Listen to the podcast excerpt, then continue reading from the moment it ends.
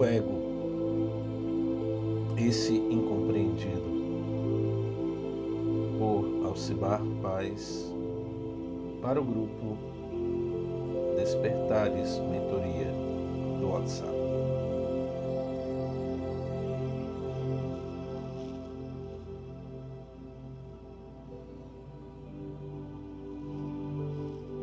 Uma das coisas mais incompreendidas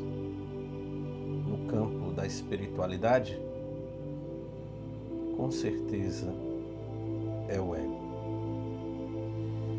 Ninguém sabe exatamente o que o ego é. Há várias definições, tanto no campo da psicologia quanto no campo da espiritualidade. É um emaranhado tão grande de definições, conceitos e percepções que o, que o sujeito fica perdido, sem saber exatamente o que é essa coisa tão discriminada, tão condenada, tão criticada, chamada ego.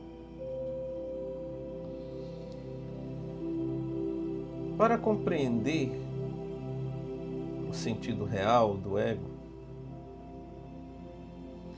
eu tive que fazer vários estudos e investigações que levaram uma vida para serem feitas.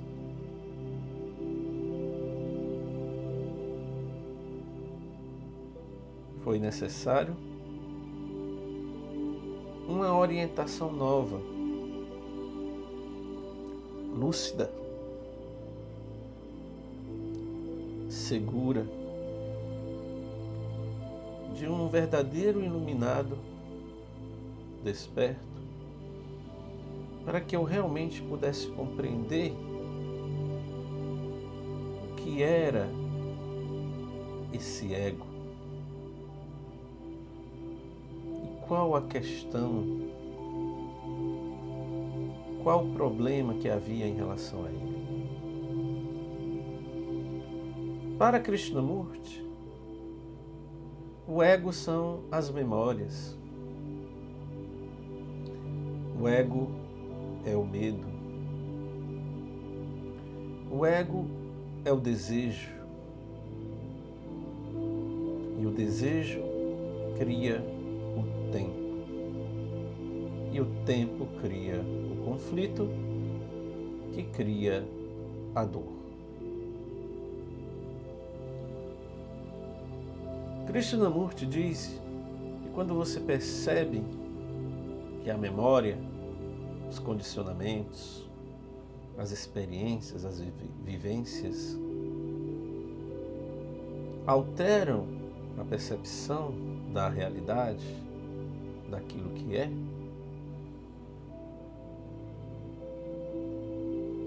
então você deixa de ver as coisas como elas realmente são.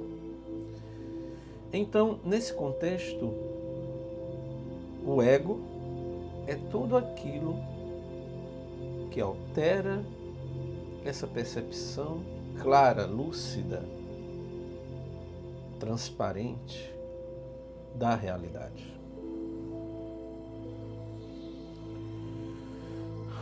O ego também seria o controlador, aquele centro, o centro que quer controlar tudo, o centro que quer modificar tudo aquilo que percebe. Então, temos que entender o ego como esse centro, esse formado pelo passado, pelas experiências, pela memória, condicionamentos, pela palavra, pensamentos. Então é esse centro que está sempre em choque com a realidade. É esse centro que nunca está satisfeito é esse centro que está sempre em movimento, em busca de mais. E esse mais passa do campo material, das coisas práticas, e avança para o campo da chamada espiritualidade, ou que Krishnamurti chamava de psicológico. Como consequência, todo nesse campo da espiritualidade passa a ser regido, controlado, dominado por esse impulso, pelo mesmo impulso que nos faz movimentar, viver, que nos impulsiona a viver no campo das coisas materiais.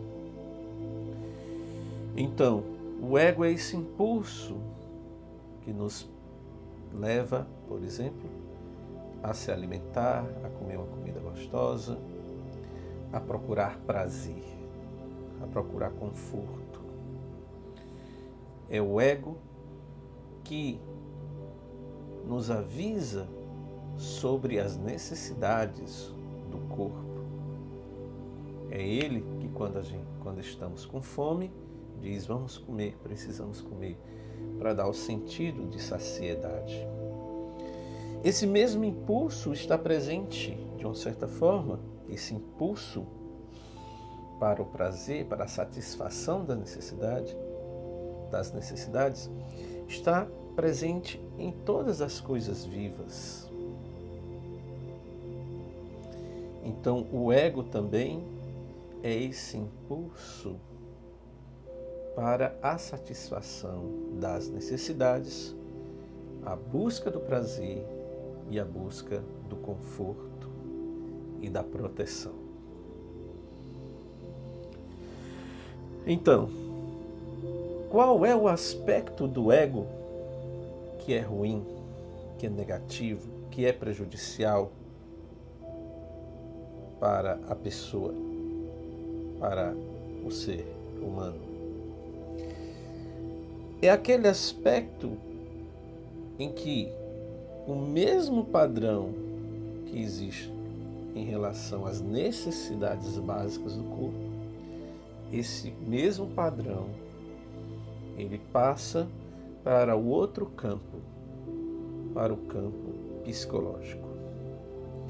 Então, no campo psicológico, o ego, o mesmo impulso, continua, só que os objetos não são mais os mesmos, os objetos de prazer. No campo espiritual, os objetos de prazer são as experiências místicas. É a busca pela felicidade permanente. É a busca por um Deus idealizado, um Deus que representa gozo, satisfação, um estado de não perturbação, um estado isento de qualquer tipo de sofrimento, de qualquer tipo de dor ou incômodo. E então a mente projeta isso nesse campo. E quando ela projeta isso, ela passa a buscar isso como sendo uma experiência real. Mas no fundo, ela está apenas projetando as suas próprias aspirações. E por isso que esse aspecto do ego ele é tão prejudicial nesse campo. Porque se você projeta algo, se você projeta a imagem de Deus, se você projeta um pensamento do que seja Deus, então isso deixa de ser uma busca real pela verdade, por aquilo que chamamos de Deus, e passa a ser nada mais do que uma caminhada ilusória que nunca terá fim, que não terá êxito, não logrará êxito algum e só gerará mais decepção e mais sofrimento. Quando você compreende esse movimento do ego como um movimento ilusório, falso, visto que ele surge dessa necessidade de autopreenchimento, desse impulso primitivo do ego, quando você percebe isso claramente, vê isso como um insight de forma direta, então você desiste, você abre mão, você muda a rota, você percebe que está indo no caminho errado. E então busca um outro caminho, entre aspas.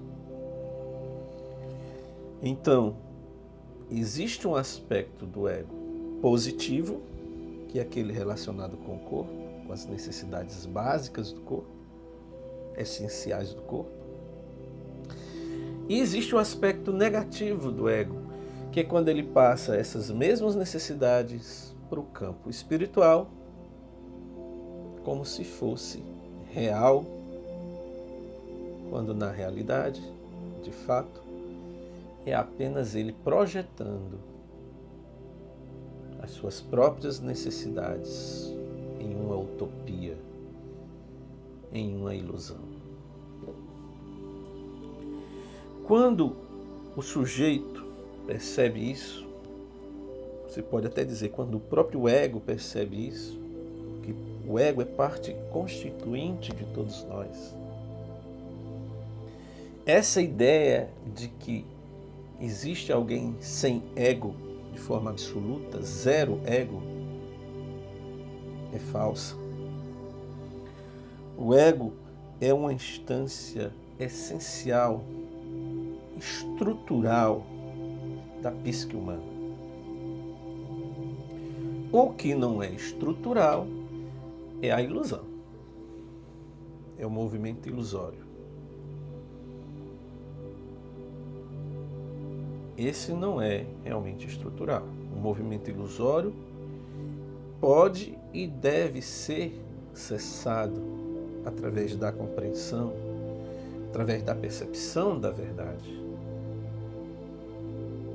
Mas o movimento, a parte do ego, o aspecto do ego responsável pelo corpo e pelas necessidades do corpo, esse continua. Ou seja, nessa visão, ninguém, nem mesmo Jesus, estava totalmente liberto do ego. E isso, inclusive, ele fala nas cartas. O que acontece na iluminação é que temporariamente esse ego fica inativo, ele fica como quem stand-by, em animação suspensa. E há um, uma explosão de luz, há uma, uma efervescência daquilo que as pessoas chamam de essência divina. Mas isso durante o samadhi, durante aquele estado alterado de consciência. Depois ele volta. E quando volta, o ego se reestrutura, mas dependendo da intensidade do despertar, se for um despertar real, profundo, esse ego nunca mais será o mesmo esse ego passa por uma, por uma transformação. Ele deixa de ser dominado por esses impulsos mais primitivos, que é o que Freud chamou de id. Ele deixa de ser dominado pelo id e passa a usar a energia, a potência do id de uma forma criativa, de uma forma sábia, de uma forma madura. Então, quando acontece o despertar, o que é exterminado da consciência, o que deixa de existir, o que é destruído após o despertar ou durante o despertar, é o aspecto do ego que causa o sofrimento psíquico. E qual aspecto é esse? É o tempo. O que é esse tempo? É aquele sentido de estar sempre procurando alguma coisa no futuro. Esse é o tempo.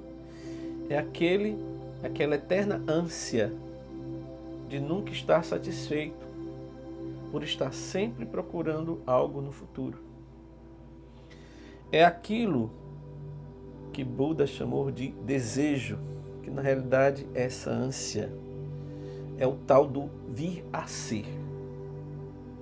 Pessoa está sempre insatisfeita, sempre dominada por um movimento de insatisfação, que utopicamente, usole, ilusoriamente, será talvez satisfeito no futuro que na realidade não existe.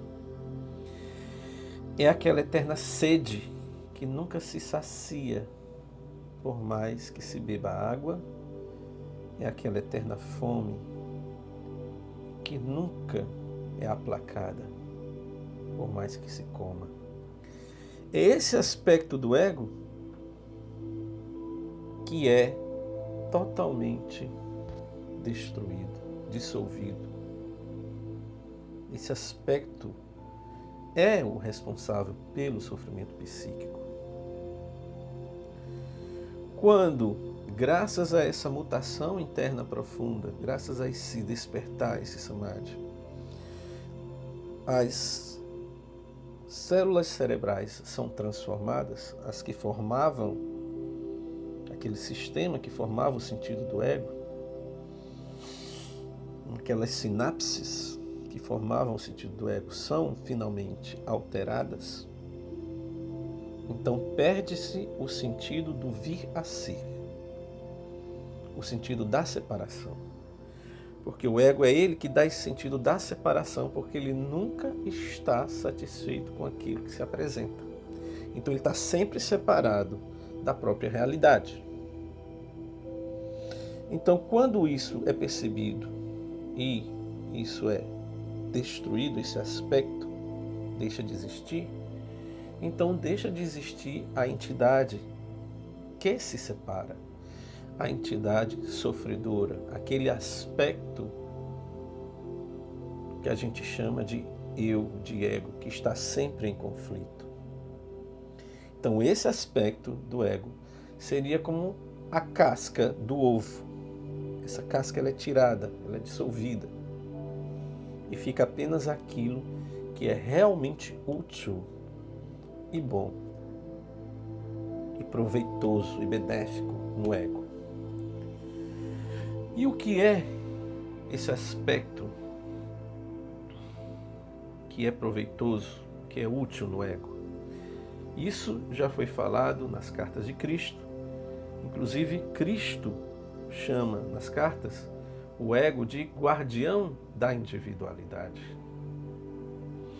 Ou seja, sem ele não existiríamos como seres fisicamente separados. Porque psicologicamente deixa de existir o sentido de separação.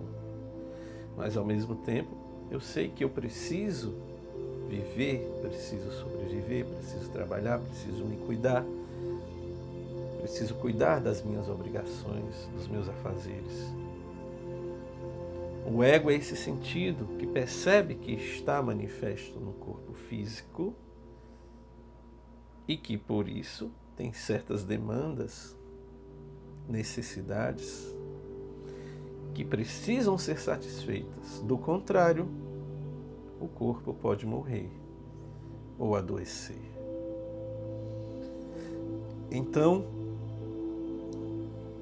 compreendido isso, a gente tem que saber que o ego, quando compreendido, o ego, quando desprovido da casca da agressividade, do tempo, do vir a ser, do desejo, da insatisfação, ele se torna algo muito útil para a pessoa. Como se diz no Gita, o ego é um péssimo senhor, mas um ótimo servidor. Isso é muito bonito, mas a gente precisa entender exatamente o que isso significa. O ego, enquanto está no centro de comando da consciência, ele é um tirano, ele é um psicopata, ele é um doente, porque o ego, como eu disse, ele é dominado pelas forças instintivas. Quanto mais iluminada, desperta, espiritualmente madura é a pessoa, menor é o poder, a força destrutiva do ego. E quanto menos maturidade, lucidez e espiritualidade a pessoa tem, maior é o poder de agressividade, o poder de destruição do ego, de dominação do ego. Então, o ego não será destruído. O ego não precisa ser destruído, não precisa ser morto. Ninguém vai matar o ego. Você mata apenas a parte do ego que é negativa, que é destrutiva, que é prejudicial à paz interior, que cria o sofrimento psíquico por conta da separatividade e do conflito. Então, essa foi a minha explanação sobre o ego, esse incompreendido. E espero que depois dessa ele possa ser compreendido e que seja dado as boas-vindas àquele aspecto do ego tão importante para a nossa sobrevivência aqui nesse campo de manifestação que chamamos vida. Por Alcibar Paz.